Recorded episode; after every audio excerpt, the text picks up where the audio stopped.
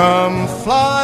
Bom dia, tripulação. Aqui é a Mariana e tem gente que acha que avião é restaurante, mas tem gente que também acha que avião é farmácia. Bom dia, tripulação. Sou a comissária Sophie. Tem gente que acha que comissária é enfermeira e que avião é pronto-socorro. Bom dia, tripulação. Aqui é o Ricardão. Já vi passageiro entrar sorridente no avião e sair sem ao menos despedir direto pro caixão. Sim, infelizmente esse tipo de coisa acontece. É por isso que a gente tá aqui para falar hoje sobre emergências médicas. Então, mais uma vez, bem-vindos a bordo. Senhoras e senhores, este é o Galecast, o primeiro podcast em português sobre a profissão comissário de voo. Hoje é o episódio número 10 e nós falaremos sobre o tipo de emergência mais comum a bordo, que são emergências médicas. Ok, nem tudo é emergência, já que é comum os passageiros terem enjoo devido à turbulência, mas se você tem curiosidade de saber o que fazemos quando alguém passa seriamente mal ou até vem a falecer, como o Ricardão acabou de dizer, fique ligado que hoje a gente vai falar sobre isso. E para você que quer ficar ligado no Galecast e quiser assinar o podcast, é só acessar galecast.com e abaixo de cada post estão os links do feed. Gente, lembrando que o seu feedback, comentário, pergunta e sugestão é o que faz a gente crescer e fazer um programa cada vez melhor para vocês. Para entrar em contato pelas redes sociais, acesse facebook.com/galecast. No Twitter, Instagram e Snapchat é só procurar por Galecast. Ou para quem quiser entrar em contato por e-mail, o nosso correio elegante é contato@galecast.com. E agora, senhoras e senhores, apertem os cintos, pois ambulância anda rápido.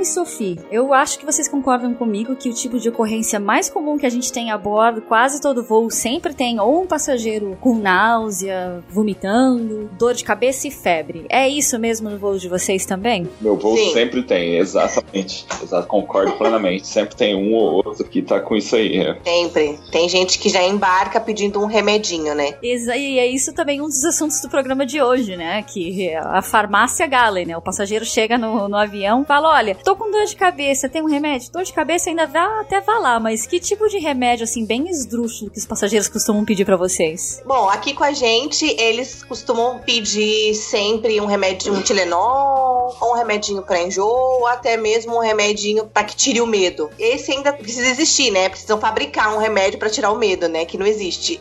Eu queria um desse também. pois é. Porque o que, eu, o que eu tenho gente pedindo sempre também é calmante, remédio pra dormir. E, gente, esse tipo de remédio costuma ser faixa preta. Pois é. né? Então, por que que a gente teria sim pra dar e dar, distribuir de graça ainda por cima da bordo de uma aeronave? É o que não me vem à cabeça, né? Porque as pessoas acham isso. Eles acham que nós somos médicos. Eu... Esquecem que nós somos comissários e acham que nós somos médicos. A gente possa- pode receitar alguma coisa, que a gente pode receitar um remédio, um calmante.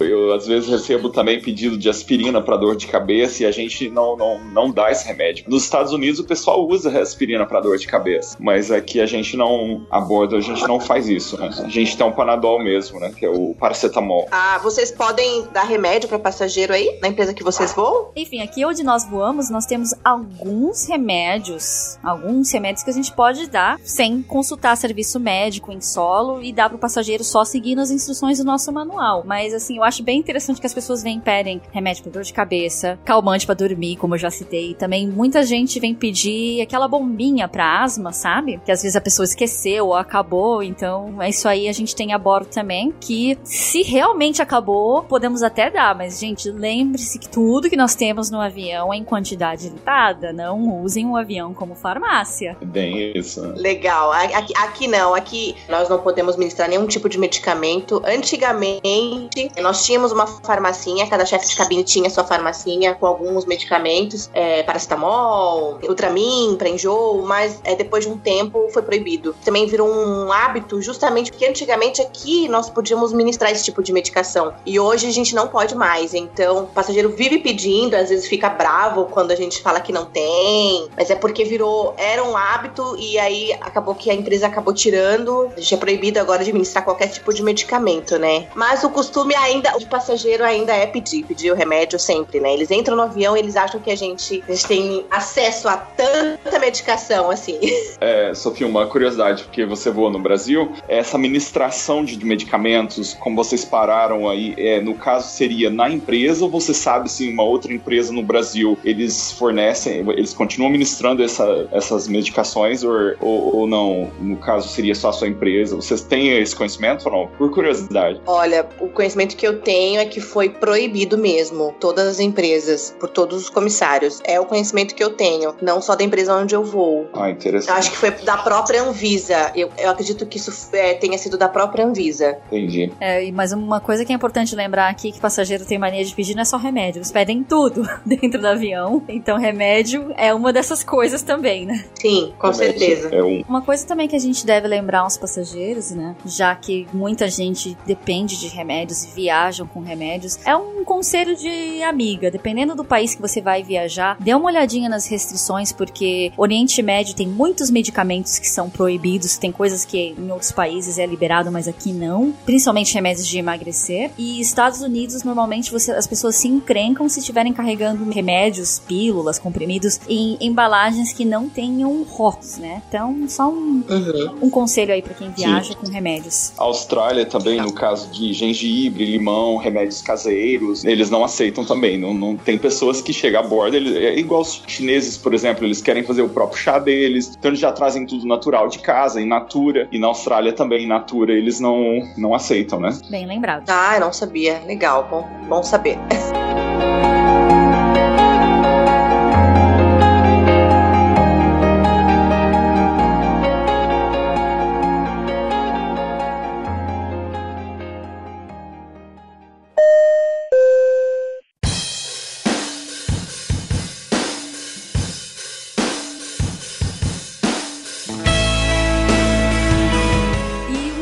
Vocês já passaram por alguma situação que vocês estavam atendendo alguma emergência médica e veio um outro passageiro ver que vocês estavam atendendo aquela emergência e pedir por atenção também? Porque por ver que vocês tinham algum equipamento ou alguma coisa que eles desconheciam que vocês têm a bordo e, e falaram: "Ah, dá para ver minha pressão também ou coisa do tipo ou não?" Não, comigo isso nunca aconteceu. Emergência sim, mas outro passageiro solicitar algum tipo de atendimento não. Uh, não, comigo é a mesma coisa, nunca aconteceu aconteceu, nunca, nunca tive. Porque eu já tive isso duas vezes. Eu acho que eu devo atrair essas pessoas, não sei. Uma vez foi voltando de São Paulo. é, e assim, voltando de São Paulo já chama mais atenção, porque você tá falando em português com, com um passageiro, então os outros passageiros notam mais o que você tá fazendo, né? E aí eu tava com, com esse rapaz bem novinho, assim, tipo 15 anos de idade, que ele tava sentindo uma dor no braço, que ele não conseguia se mexer e chorando de dor, né? E aí, uh, na empresa onde eu vou, tem algumas aeronaves que elas têm um equipamento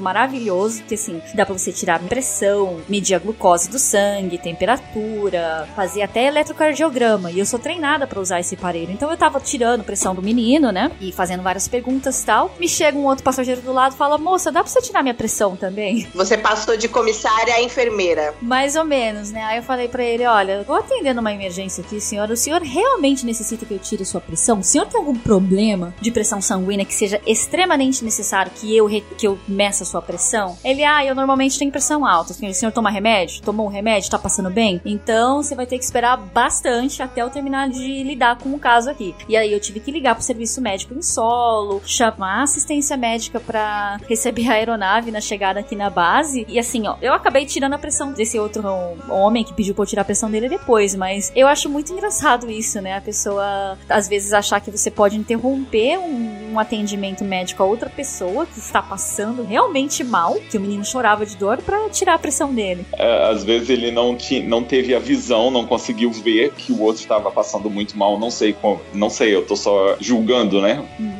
E ele viu você com toda essa aparelhagem, com uma didática legal com o aparelho, e ele quis também, né? Talvez achou interessante, eu também. E outro caso que eu tive que também foi bem engraçado, foi uma. Engraçado assim, entre aspas, porque não é engraçado alguém passando mal, mas tinha uma, uma mulher árabe mal, com muita dor de estômago, viajando com o marido com o filho. E assim, eu tentando equilibrar a situação, porque esse voo a gente tava na base ainda, não tinha saído. O, o voo atrasou porque alguém tava carregando aqueles, sabe aqueles uh, hoverboards? Que a pessoa fica de pé e parece um skate eletrô- eh, elétrico, eletrônico. Sim. Então alguém tava carregando isso na mala e aí a gente teve que retirar a mala do avião. Eles acharam, né, durante o escaneamento, então tiveram que retirar e chamar o passageiro e falar, olha, isso aí não vai, ou o senhor larga essa mala pra trás, ou o senhor desembarca com todo, toda a família, todas as bagagens e vai no próximo voo. Então, isso aí tava, enquanto isso aí tava atrasando um voo, essa senhora árabe passou mal com dor no estômago. E aí eu tentando balancear a situação, porque assim, às vezes a mulher tá grávida e ainda não quer falar pro marido. Então eu tentando Uhum. distrair o marido e o filho, enquanto o meu auxiliar de econômica perguntava pra ela discretamente se ela tava grávida e não queria falar pro marido. E, enfim, a mulher passando mal, a gente. É, você tem que, assim, fazer malabarismo, né? É. Que situação. É, você tem que ser psicólogo, enfermeiro, tudo, né? Sim. E aí chamamos o serviço médico, né, pra vir retirar a mulher do avião, já que ela tava passando muito mal, não ia conseguir completar o voo, por mais que fosse só um voo de duas horas e meia, eles preferiram desembarcar. E nisso, lá atendendo, vem um moço me fala, moça, eu tô com alergia, você pode me dar um remédio? E assim, eu até tenho remédio de alergia, só que esse remédio faz parte de um kit nosso que é chamado First Aid Kit, que é kit de primeiros socorros. E eu não posso abrir isso em solo, com a porta da, da aeronave aberta, porque isso aí, esse, esse kit faz parte de uma lista chamada No Go, que pra quem é passageiro e não sabe o que que é a lista No Go, é literalmente não vai. Se isso aí não tiver um número mínimo na aeronave, a gente não pode ir sem. Então teria que chamar o pessoal pra repor outro e atrasar ainda mais o voo. Aí eu cheguei pra ele e comecei a fazer umas perguntas. Falei, tudo bem, eu até tenho, posso te dar, expliquei a situação. Só que eu falei assim, como é que tá a sua alergia, né? Ele, não, não tá tão ruim e tal. Comecei a perguntar que hora que começou a ter alergia. O cara me falou, ah, eu comecei a ter essa alergia hoje, 9 horas da manhã. Isso já eram quase 10 horas da noite. Meu Deus do céu. Ou seja, é a farmácia Gala e de novo em ação. my place, in my place were lines that I couldn't change, and I was lost. Oh yeah, oh yeah.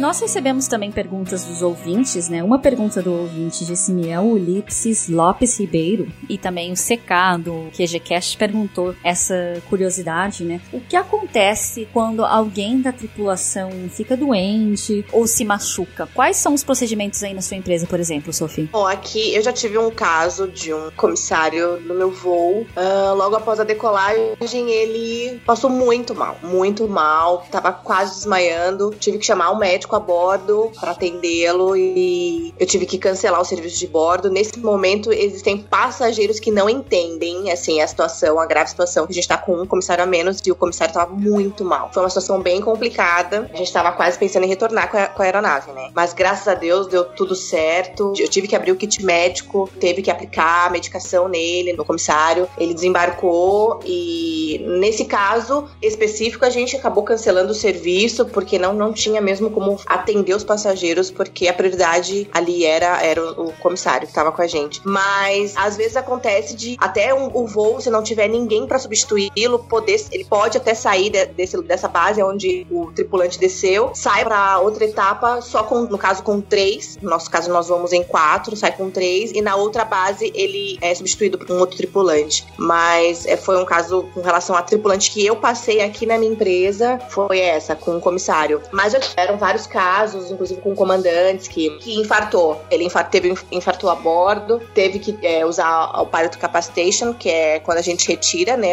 para as pessoas que não são da aviação, é quando a gente retira o, o comandante da, da cabine para ministrar os primeiros socorros, né, os primeiros atendimentos. Mas graças a Deus ele também já tá, ele tá bem, enfim, com relação à, tripulação, assim, aqui ultimamente tem acontecido bastante casos na minha empresa, com relação a tripulante passar mal dentro do voo. Caramba, mas exatamente eles passam mal com o que exatamente? Porque aqui o que acontece muito na minha empresa também é se machucar. Eu tive um caso umas três semanas atrás que uma menina pisou no pé da outra sem querer com um sal e o pé da outra menina virou uma bola. Aí a gente teve que desembarcar ela, né?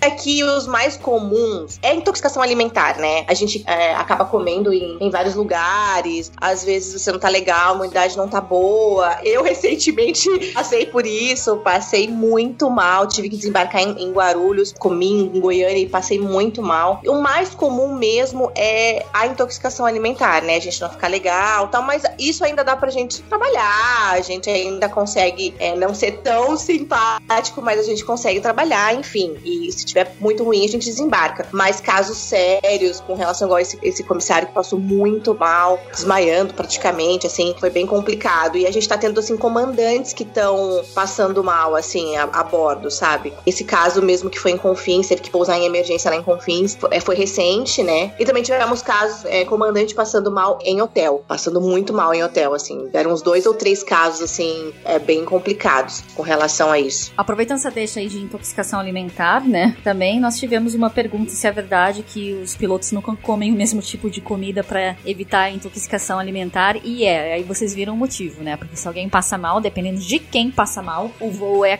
chega a ser cancelado. Eu já tive voo que foi atrasado porque um dos copilotos teve a intoxicação alimentar e não deu para sair o voo, né? Sim. Isso é muito sério, porque tem gente que acha que, ah, só tá um pouco enjoado ou tá com uma diarreia, mas nós tivemos um caso é, de um copiloto em Salvador que deu o horário da apresentação, ele não apareceu. Quando foram ver, ele tava desmaiado no quarto. Uhum. Ele ficou internado dois dias. Dois dias. Ele, ele ficou desacordado de um dia pro outro. E, e, foi muito grave. Muito, muito grave. Então, assim. Ele levou é, um tem... Boa Noite Cinderela, por acaso? Pois é, comeu algo, acho que se não me engano, foi é, do Rio de Janeiro, não sei. Mas foi a bordo mesmo, uma comida. E ele, nossa, ele ficou muito mal, gente. Então, assim, é, é muito sério. Tem gente que acha que intoxicação alimentar é uma coisa só, ah, deu um pouquinho de diarreia, ah, um pouquinho de enjoo. Mas dependendo do que você come, é muito perigoso. Muito mesmo. Então, a gente tem que ficar muito atento com relação à refeição, ao que come, porque é, isso é muito sério, muito sério. É, just aproveitando aí o que a Mariana falou também sobre eles comerem é, diferentes refeições, às vezes, assim, é porque a gente, como tripulante, a gente faz esse serviço, né, que serve eles tal, na cabine de comando, e às vezes acontece, aconteceu comigo não uma nem duas, algumas vezes tem alguns que querem ser um pouquinho espertinho, eles às vezes não gostou da carinha do bife, ah, mas dá para servir dois frangos, eles tentam negociar com você, e você tem que ser firme, porque você é responsável por aquilo, entendeu? Na realidade é o seu trabalho. Você fala, não, eu posso servir isso, é, eu tenho duas opções ou três opções, mas eu não posso, infelizmente, servir a mesma coisa. E eles sabem do procedimento, só que às vezes eles querem negociar, às vezes achar ah, tal, mas você tem que, como tripulante também, tem que ser firme com eles também. É, verdade. O que, o que a Sophie falou, porque é muito sério isso, né? Muito sério. Mas é, eu também já tive uma vez uma comissária passando mal, que ela era uma comissária brasileira, e ela começou a ter um ataque de síndrome do pânico, eu não sei, porque ela não conseguia respirar, ela não conseguia falar e ela travou de tal maneira que ela não conseguia falar mais inglês. Tiveram me chamar correndo. Nossa. É, me chamaram correndo, levaram ela pro cockpit, a gente tava em solo ainda com a porta aberta. Falaram: "Olha, Mariana, corre aqui porque a fulana tá passando mal e ela não tá conseguindo falar inglês, mandou chamar você". Aí eu cheguei lá e, e assim, ela balbuciava e assim, eu tive que traduzir o que ela tava falando, que é uma situação bizarra, porque é óbvio que ela fala inglês, mas ela tava com tanto pânico Nossa. que ela foi levada pelos paramédicos de cadeiras de rodas e oxigênio e tudo. E assim, a gente teve que chamar uma menina do standby do aeroporto correndo. A menina chegou assim, tipo, a menina foi a última pessoa a entrar no avião, né? Porque a gente já tava embarcando quando essa outra brasileira passou mal. Uhum. Mas é, acontece bastante também, né? De Sim. tripulante passar mal e às vezes acontece de tripulante passar mal no pernoite. E aí você volta sem, você volta com um a menos. É. é. é tem, tem psicólogos que dizem que quando a gente tem algum tipo de pânico desse tipo, assim, é realmente a gente fala só nossa língua nativa. A gente não fala nenhum outro idioma. No caso de vocês que usam né, o idioma inglês, isso é realmente. Os médicos dizem que isso acontece mesmo. Que você anula e você só fala o seu idioma nativo mesmo. Interessante.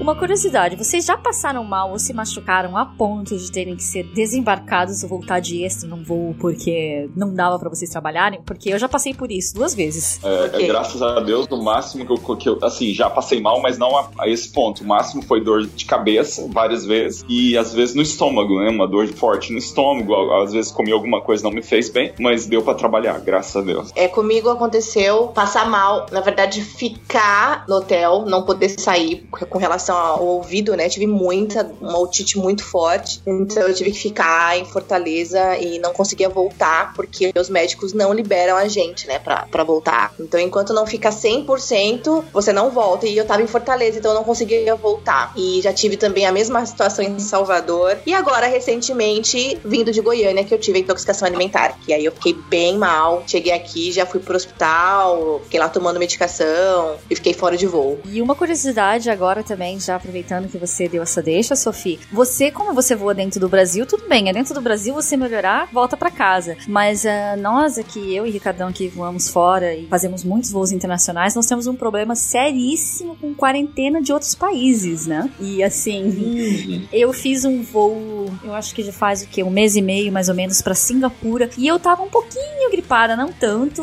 Assim, deu pra eu ir, tava com dor de garganta. E eu fui para esse voo, né? Porque eu tinha voltado do Brasil de férias. Férias, enfim, no Brasil, que é inverno. Eu voltei pra cá, que tá aquele verão de 45 graus. Então, obviamente, seu corpo não aguenta, dá um tilt. Eu indo pra Singapura com dor de garganta. Até levei um mel de urubici que eu ganhei de presente, né? Da Serra de Santa Catarina. Levei comigo esse mel pra ir tomando durante o voo, tomando durante o pernoite, pra ver se eu melhorava, né? E no voo, uma das meninas notou eu tomando mel toda hora. Ela falou assim: Você tá bem? Eu, aí eu expliquei. E ela falou: Olha, tenta melhorar, porque uma vez eu pedi dispensa médica em Singapura, porque a minha empresa tem seguro. Você liga, o médico vem, te visita no quarto do, do hotel, ou você vai pra um hospital conveniado, você não paga nada, né? Uhum. Mas ela falou: Eu passei mal em Singapura, tive que ligar pro serviço médico e da empresa, e os caras me deixaram duas semanas em Singapura, porque eu não podia sair por causa da quarentena. Meu Deus! Nossa. E uma curiosidade, nesse caso, vocês vocês ficam assistidos pela empresa.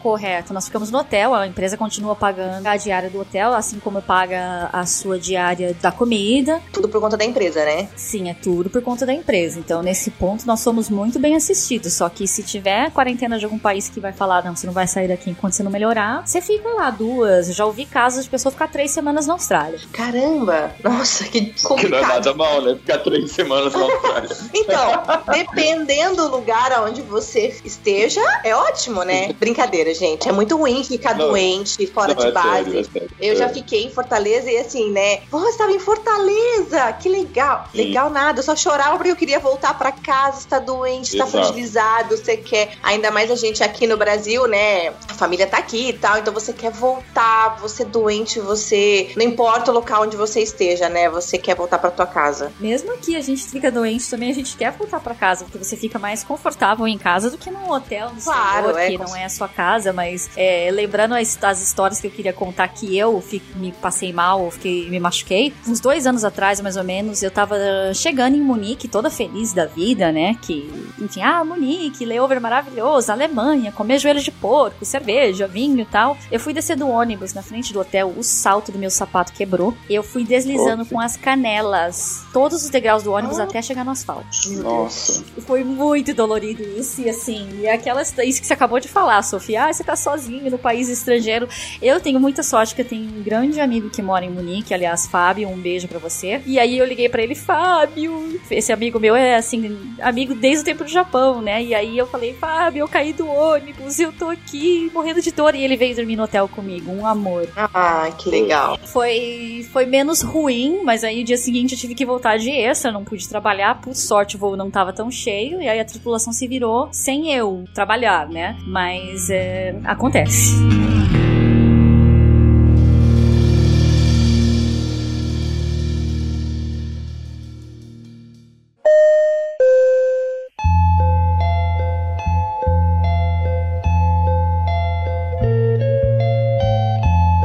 Agora a gente vai falar de casos mais sérios que acontecem a bordo, que infelizmente acontecem, mas que faz parte da vida também e faz parte do nosso treinamento, porque a gente tem que lidar com isso quando passageiros têm complicações mais sérias, tipo convulsões, ataque cardíaco, mesmo chega a falecer. E a minha primeira dúvida, na verdade, seria para você essa pergunta, Sophie. Na sua empresa aérea, todos os comissários têm o mesmo treinamento em relação a primeiros socorros em caso de ataque cardíaco? Porque na empresa aqui onde nós trabalhamos é um pouco diferente. Aqui todos nós passamos pelo mesmo treinamento, temos as mesmas aulas, é, aprendemos os mesmos procedimentos, utilizamos o DEA, treinamos também a utilização do DEA. Todo mundo passa pelo mesmo treinamento, não tem nenhuma categoria diferente, assim, não tem específico. Todo mundo pode atender qualquer tipo de emergência. Isso que eu acho muito bom, porque aqui na empresa onde nós voamos, DEA, para quem tá ouvindo e não sabe o que é, o desfibrilador, claro, né? Apenas os comissários sêniores que recebem essa, esse treinamento do desfibrilador e de mais um outro aparelho que é super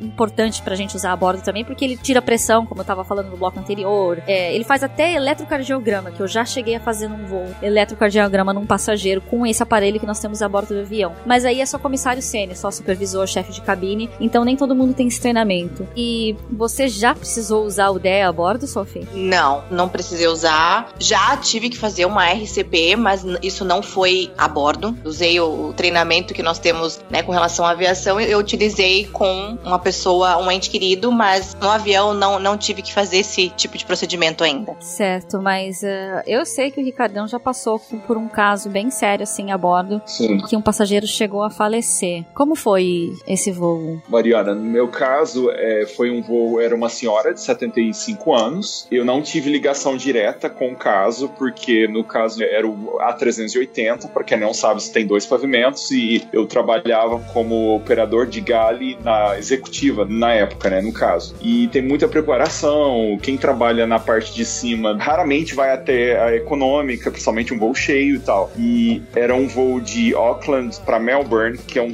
é mais ou menos o que? Três horas de voo? Dá duas e meia ou três horas? É isso, né? Sim, chega a ser até três horas e meia, dependendo da época do ano, né? Eu cheguei a ver a senhora, eu não lidei com o caso, mas eu vi, porque o comissário que trabalha na gale de cima, ele senta na econômica para pousos e decolagens. Então eu cheguei a ver essa senhora. Ela sentou bem próximo do, meu jump seat. Então ela chegou, era uma cadeirante, ela tinha uma carta, ela ia fazer uma cirurgia em Melbourne. Ela chegou na cadeira de rodas, uma senhora muito sorridente. Ela tinha a carta que ela ia fazer uma cirurgia, viajava sozinha, porém ela estava normal, ela estava, né? Tá de saúde ok, não tinha Sim, nada. Ok. Uh, mais ou menos umas duas horas, uma hora e meia ou duas horas é, durante o, o voo já, em, a gente recebe uma ligação que havia uma morte a bordo e tal. Aí desceu, e aquela coisa, a gente não sabe o que tá acontecendo, que são duas, dois pavimentos, então, como eu não tô no carro. Então, resumindo, alguém ligou para dizer que houve um falecimento a bordo. Exato, aí da senior, né, que, que tava na, na business class, na executiva. Então ela desceu, então a gente já fica, poxa, o que aconteceu? Ah, resumindo, quando eu desci para pousar, no caso que eu desci para sentar no meu assento, né, que é a minha posição, como era um voo cheio, então eu tô lá continuando, deixa o Sinus tomar conta disso, e eu, eu não tenho nada com isso, porque eu tenho a minha posição e eu, a gente tem que continuar o serviço e tal. Mas quando eu desci para pouso, para sentar, eu percebi que era a senhora, porque estava muito próximo do, do, Procedimento de descida. Exato, só a senhora já estava mole, entendeu? Ela já estava super mole. Então o que, que eles fizeram? Os comissários, eles colocaram o cinto dela normal e colocaram mais dois cintos para segurar, prender ela no assento, entendeu? Um extensor de cinto de segurança. Isso. Aí ela pousou sentada. Pousou sentada, porque ela tava mole e tudo. Daí depois eles contaram pra gente o caso que foi feito um anúncio de bordo, se havia médico a bordo, havia médico a bordo no momento, e o médico, ele provou que ela realmente tinha falecido, porque a gente não tem esse poder, né, de falar é, a que hora que uma pessoa faleceu, e quem faz isso é o médico, ele tem esse poder de falar, né. Apenas o médico que tem autoridade, deixar claro para quem tá ouvindo, o comissário de bordo nunca pode atestar um falecimento, né. Quem pode fazer isso é apenas a médico ou autoridade na chegada no local, na chegada depois que o avião pousa, né. Ricardão, uma dúvida. Oi. Aqui na empresa onde eu trabalho, na verdade aqui no, no Brasil, na maioria das vezes eu acho que não, não teve nenhum caso em que o médico que fez o atendimento tenha atestado um óbito, né? Por N motivos, questões Sim. judiciais. Na verdade, aqui, no caso, se um médico atestar um óbito a bordo, todos os passageiros são retidos, ninguém desce da aeronave, é extremamente burocrático. Então, nunca ouvi falar de algum médico atestar o óbito. Na verdade, o procedimento que a gente tem aqui, no caso ah. de que se a gente estiver fazendo uma RCP ou, ou, algo assim, a gente vai. É o horário que o, horário que o coração é. parou, mais ou menos, é, é isso? Na, é, na verdade, assim, a hora que ele, ele olhar pra, pra gente, ele vai falar: não dá pra fazer mais nada, né? Não continua porque não tem o que ser feito. O nosso procedimento aqui é procedimento de descida, a hora de quando a gente estiver tocando o solo, é sentar no nosso jump seat e lateralizar o,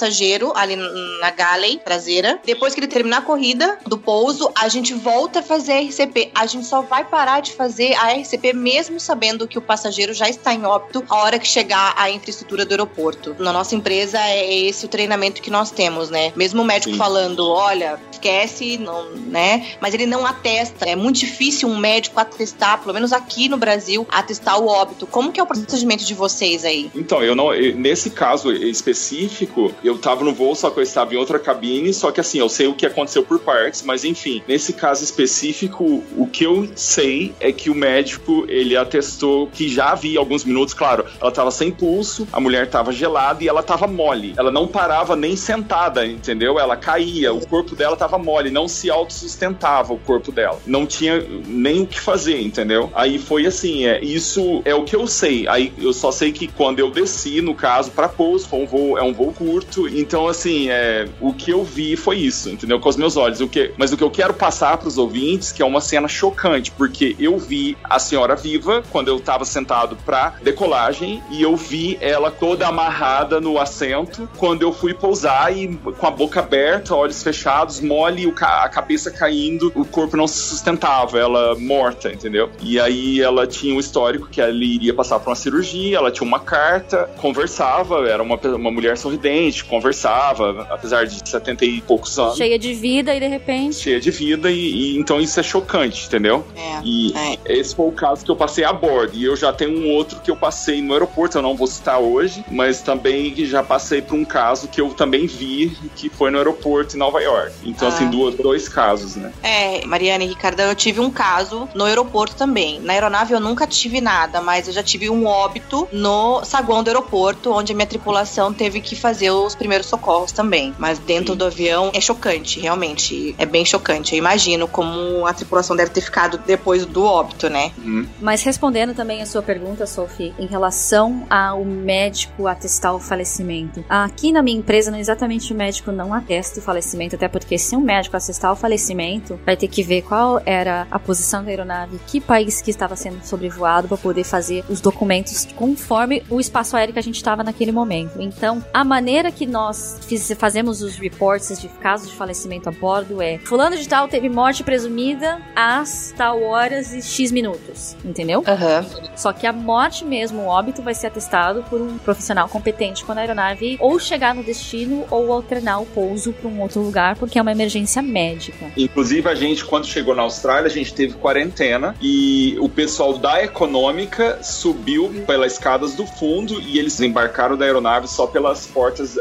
no caso do pavimento acima do avião, porque tiveram que fazer quarentena. Eles, o pessoal da, é, da saúde entraram no avião e a parte da econômica toda em volta onde a senhora estava sentada, eles tiveram que isolar. Isolar, isolaram, exato. É que eu também não mexi com a mulher, né? Eu sei o que aconteceu, eu vi ela, mas eu, eu também tô na parte de cima e assim, você vai ouvindo de um e de outro, né, o caso, mas é, eu não tive nenhum contato direto, eu não trabalhei com ela, né? É porque vocês são em muitos, né? Vocês vão num avião é. Grande. É aqui, como nós somos em quatro, então acaba que toda a tripulação fica envolvida, né? É, aqui no nosso caso, aqui no Brasil, fica o chefe de cabine junto com o médico, quem tá fazendo a RCP, um comissário avisa o comandante. Então, como nós somos em poucos, né? Somos só quatro, então os quatro ficam envolvidos, Sim. né? E você, no caso de vocês, não, né? Vocês são em muitos, então acaba que distribui, né? Sim, distribui. Tanto é que o próximo assunto que eu já tava mesmo para tocar agora é algo que acontece bastante em alguns voos. E eu não vou falar quais exatamente, mas até a Ali, que não tá gravando com a gente hoje, já passou por isso, que é casos de mulas carregarem drogas e as hum. drogas explodirem no estômago e obviamente a pessoa entra numa overdose e vem a falecer de ataque cardíaco porque o corpo não aguenta, né? A Ali já teve um falecimento num voo de 14 horas e o passageiro faleceu e eles também não tiveram nem o que fazer. Quando viram que ele tava morto, né? O passageiro tava na classe executiva,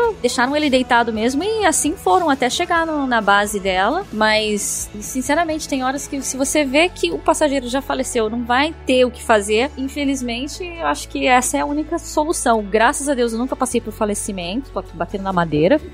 Mas eu já passei um caso que eu tive uma mula vindo de Kuala Lumpur de volta para minha base. E essa mula tava tentando escapar da Malásia porque ele ingeriu as drogas, chegou na Malásia e não tava conseguindo passar, né? Para quem aqui é um pouco inocente, não sabe o que é passar as drogas, é literalmente, perdoem o português, o francês, mas cagar a droga. Ele não tava conseguindo passar as drogas, então ele ficou com medo das drogas explodirem no, no corpo, tal, e ele ser pego. E na Malásia, você ser pego com drogas é pena de morte, então ele resolveu pegar um avião e voltar. Não deu duas horas que a gente tava em voo e, e rompeu uma das cápsulas no estômago dele. Ele tava com 120 gramas de cristal. Meu Deus. E aquele dia eu achei que ia ter uma morte a bordo. Então eu tava assim, até bem tranquila. Porque eu falei, cara, esse cara vai morrer porque eu nunca esqueci a expressão de um africano que pegaram uma vez no Brasil com droga no estômago em São Paulo. E justamente isso, ele tava tendo uma overdose e mostraram numa reportagem de televisão e eu nunca esqueci aquela face. Eu falei, cara, esse cara morreu. E aí falaram, obviamente, no jornal, né, que ele morreu. Eu falei, cara, esse passageiro vai morrer. Uhum. E o passageiro não morreu, mas eu nunca vi alguém com uma pressão sanguínea tão alta. O cara tava com uma pressão sanguínea assim, tipo de 22 por 15. Meu Deus. E ele não morreu. E o comandante teve bolas de ferro e falou: Eu não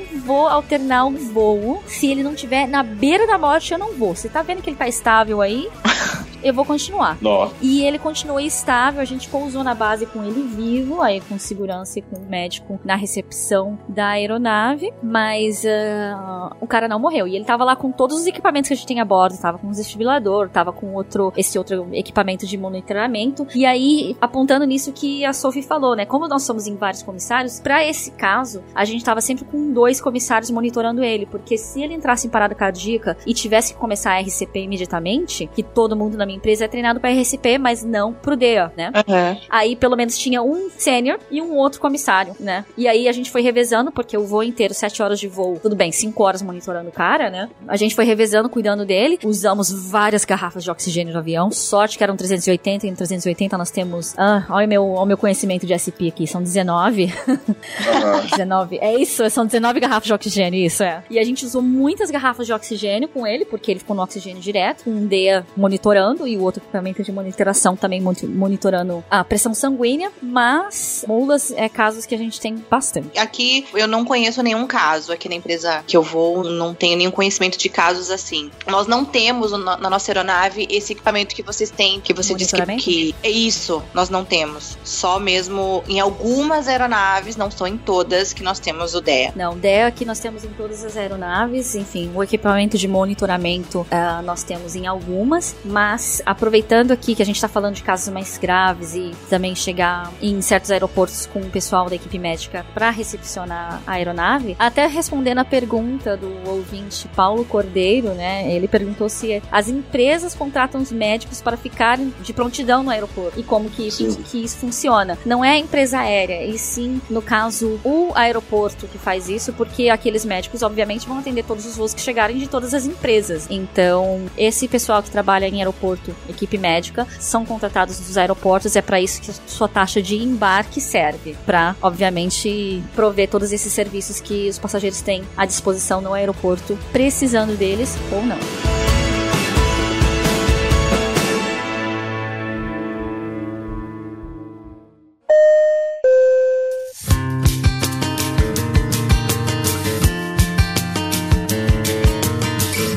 Mais uma coisa também que eu queria perguntar pra você, Sophie, que eu já tive duas vezes a bordo e eu não sei aí no Brasil se vocês chegam a ter muito esse tipo de passageiro, mas passageiro que viaja em macas. Você já teve? Ou já ouviu falar? Já ouvi falar, eu nunca levei nenhum passageiro em maca. Já teve alguns casos aqui, alguns colegas, mas é bem difícil. Na verdade, é mais na região norte, né? Quando eles vêm pra cá, pro sudeste, pra algum tratamento, algo assim, e é solicitado com uma antecedência, né? Porque tem todo um preparo pra aeronave, precisam tirar as poltronas. Mas eu nunca, nunca presenciei, nunca levei, não. Eu já levei dois passageiros em maca. Já levou também, Ricardão, ou não? Não, não, nunca, nunca. Eu já levei, e para os ouvintes que estiverem curiosos, mas como funciona alguém viajar numa maca? Pelo menos na empresa onde eu trabalho, os, os assentos não são retirados, mas os engenheiros mecânicos eles mexem no mecanismo no assento da econômica e em vez do assento reclinar para trás, ele reclina para frente, totalmente para frente. Então são reclinados nove assentos e aí eles colocam a maca por cima e um passageiro de maca, obviamente, além dele ter que passar pelo setor médico da minha empresa aérea, é obrigatório ele viajar acompanhado de médico ou enfermeira que vai estar monitorando esse passageiro durante o voo, né? Porque isso aí já não, já não é mais obrigação da tripulação. Mas os dois casos que eu tive foram muito tristes porque eram pessoas jovens. Um era um adolescente, sim, um adolescente que estava saindo de Bangkok para base e um outro era um rapaz assim que ele devia ter uns 26 anos que estava saindo da minha base para Munique na Alemanha. O voo para Munique é um dos voos nossos que mais tem casos de maca a bordo. E esse rapaz aí que estava indo para Munique, ele ficou em estado vegetativo depois de um acidente de carro. Nossa. Então, às vezes, a família mesmo vem, conversa com a gente, fala: olha, teve isso, isso, isso. Mas, é, enfim, a gente, obviamente, sempre trata com respeito, não faz perguntas, mas muitas vezes os próprios familiares procuram a gente para falar a respeito. Ah, é, corrigindo, Mari, é, aqui também é, é, realmente a gente, a gente reclina o encosto mesmo para frente. Você falando, eu, eu lembrei. Lembrei da cena do manual, do, do desenho do manual. Realmente o encosto ele, ele vai para frente, não retira o encosto, ele só abaixa o, o encosto para a parte dianteira para colocar a maca. E outra coisa também que, que, que é bom também falar para os ouvintes, quem tiver curioso, sim, o passageiro de maca paga pelos nove assentos que não são vendidos, né? Que são encostados para frente. Então, uma passagem de maca é extremamente caro. Então, tenha um bom seguro médico que cubra uma eventual despesa dessa. Espero que ninguém precise mais. É caro. Caralho.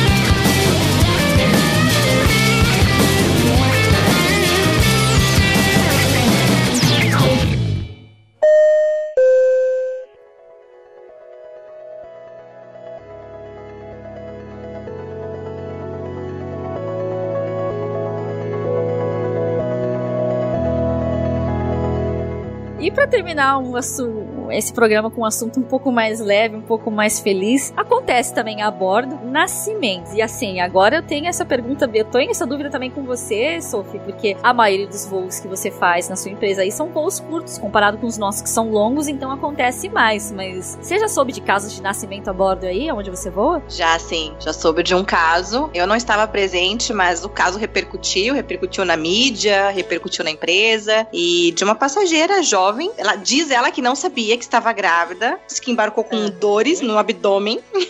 é incrível, né, gente? Mas foi bem isso que ela Almoçou disse. uma feijoada e foi pegar o voo, é isso? Ela disse que, que achava que estava com uma infecção, né? Mas ela falou que não sabia que estava grávida. E só que decolou. e ela começou a entrar em trabalho de parto. Misericórdia. E você sabe que voo que foi esse? Sim, foi de Santarém para Belém, mas a aeronave retornou para Santarém. Gente, mas assim, quantos minutos teria um voo desse de qualquer maneira? Olha, se eu não me engano, eu acho que uns 40 minutos. É muito, é perto, é um voo muito rápido. Caramba. Que era de Santarém para Belém, eu acredito que não passa de 40 minutos, 45 minutos. Mas aí a aeronave retornou, né? Tinha uma enfermeira junto com a comissária que auxiliaram lá no, no parto, né? Uhum. Mas é incrível, o incrível, eu acho que o incrível de- dessa história toda é a menina dizer que não sabia que estava grávida. Assim, isso pra gente foi algo assim que a gente não, não é possível. não Mas consigo escuta. acreditar. Ela não tinha barriga? né? Ela não tinha. É. Provavelmente tinha uma barriga saliente, não, não muito, né? Então, não sei, assim, na verdade, os não sei se vocês passam por isso aí, né? A gente tem aqui que perguntar sempre quando embarca uma gestante. Na verdade, esse procedimento já começa lá desde o check-in, onde a É. gestante ela tem que preencher um termo, né? Então, assim, até tantos meses ela só preenche um termo. Ah, se eu não me engano, é, no, set, no oitavo mês ela tem que ter um atestado médico. Do sétimo pro oitavo mês, um atestado médico autorizando ela a fazer uma viagem numa aeronave pressurizada. E no nono mês, ela só embarca se for um caso muito urgente com o médico dela, né? É bem parecido aqui também. Então a gente sempre aborda, na verdade, elas preenchem no check-in, mas quando elas entram, a gente, ela entrega pro chefe de cabine tanto o termo médico, tanto o termo que ela preencheu. Então, assim, em alguns casos, às vezes o passageiro embarca e não entrega e a gente tem que ir até o assento e perguntar pra ela se ela tá com o termo médico, né, nas mãos, preenchido. E já teve alguns casos que o comissário foi perguntar e a passageira não estava grávida, ela só era gordinha. Eu ia falar justamente isso, porque é meu procedimento é perguntar. e eu já dei cada vexame. Então é uma coisa muito complicada, né? Às vezes ela tinha uma barriguinha, porque tem, tem grávidas que não, não ficam com muita barriga, né? É. E às vezes ela tinha uma barriguinha, ou dependendo da roupa que tava, e a tripulação. Se ela já não sabia que estava grávida, imagina a tripulação, né? Abordar ela e perguntar: você era gestante? Enfim, uhum. gente. E aí aconteceu, né? O caso. Enfim, ela entrou em trabalho de parto logo após, acho que a decolagem. É, porque aqui a gente tem uh, alguns casos, né? Um caso clássico que eles contam pra gente no nosso training college é de caso que o cara, no primeiro voo dele, assim, de observação ainda, ele não tava nem licenciado para operar a porta, que realmente nesse voo, assim, quem tá observando não opera a porta. Mulher entrou em trabalho de parto e o cara falou: Não, eu acabei de vir do training college, tá aqui na minha memória, eu vou fazer o parto. O cara fez o parto e a mãe deu o nome pro bebê, mesmo nome do comissário. Que legal! Né? Sim, já teve, já teve esses casos aqui na empresa, mas essa semana teve um caso de um nascimento a bordo num voo da Cebu Pacific, num voo de Dubai para Manila, e a criança ganhou passagens vitalícias com a empresa. Nossa. Assim, aqui na minha empresa também já houve esses rumores, e tanto é que eles deixaram bem claro no nosso treinamento. Não tem, justamente para não virar um estímulo para as pessoas tentar esconder barriga e vir no avião e parir a bordo, né? É. Mas imagina alguém nasce a bordo e aí, ah, então, qual é o seu nome? Ricardão. O nome da criança vai ser Ricardão, hein? Olha, gente, a gente tá dando risada, mas é um, é, eu não gostaria de passar por essa experiência. Olha, você sabe que eu fui, eu fui de férias no Brasil em, em junho, né? E eu, a minha prima, ela tinha uma cesariana marcada, porque de parto normal não rolou mesmo, né? E coincidiu dos dias que eu tava indo de férias, ela falou: ó, vai ter a cesariana, você quer ver? Vem lá ver, por favor. Eu falei, cara, vê um parto, mas assim, é engraçado engraçado porque, sabe aqueles hospitais onde a família assiste do lado de fora por um vidro que embaça e desembaça na hora que precisa? Uhum. Pois é, eu tava lá pra assistir e assim, eu fiquei assim, olhando tudo. Eu achei que eu ia, não ia conseguir olhar, ver o corte, o sangue, essas coisas. E eu fiquei olhando tudo, falei, cara, o jeito que eles pegam o nenê e tal, igualzinho no treinamento, segura aqui, corta aqui. Eu, eu fiquei olhando e assim, no carro eu expliquei, né? Uhum. Na no volta do hospital, explicando pra minha tia, pro meu tio, em cinco minutos como faz um parto. Então, você faz assim, assim, assim, assim, assim, assim, assim, assim. E eles olharam assim pra mim e falaram, tipo, Mariana, sério mesmo? Eu falei, ué, é o meu treinamento. Legal. É, mas é, tem que também lembrar que muita gente tenta fazer isso, né, de ter o bebê a bordo ou viaja muito no final da gestação porque quer que a criança nasça nos Estados Unidos, por exemplo, né? Então, em outras, em outras empresas aéreas isso é mais comum também de acontecer, né? Mas no caso ele nascendo a bordo, conserva-se o passaporte da família, né? Eu acredito que sim. Essas questões tem que ver com alguém mais especializado, talvez funcionário de terra. Quem sabe nosso querido querido ouvinte Lucas Conrado possa responder essa pergunta se ele souber, mas uh, tem que ver vários uh, aspectos. Eu já ouvi falar que é a bandeira do país da empresa aérea, né? Então tem que escolher bem que empresa aérea que você vai voar aí. pois é. é às vezes não sei, cada país tem sua regra e enfim, né? Tem que ver direitinho. Eu não sei como que é isso também não. Isso deve ter tudo nas convenções, né? Sim, tratados, convenções, mas aí eu acho que já é um pouquinho demais pro nosso treinamento, mas um recadinho aí às nossas ouvintes Tenta voar antes de 30 semanas, por favor. A tripulação inteira agradece.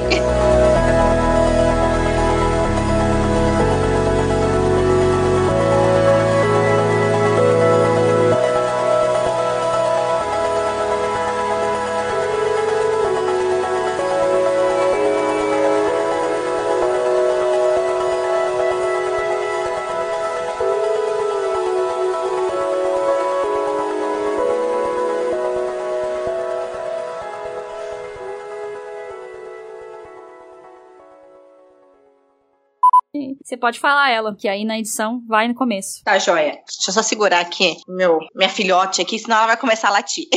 então tá, pode gravar? Pode, tá, tá gravando. Tá bom. Você tá sempre gravando. Bom dia, tripulação. Tem gente que acha que comissária é enfermeira e que avião é pronto-socorro. Você esqueceu de falar o seu nome. Ai, verdade. Volta. Bom dia, tripulação. Ah, vocês podem é, é, dar remédio para passageiro aí, na empresa que vocês voam? Sim, a gente tem alguns remédios que nós podemos dar sem. Ai, meu Deus, Sofia!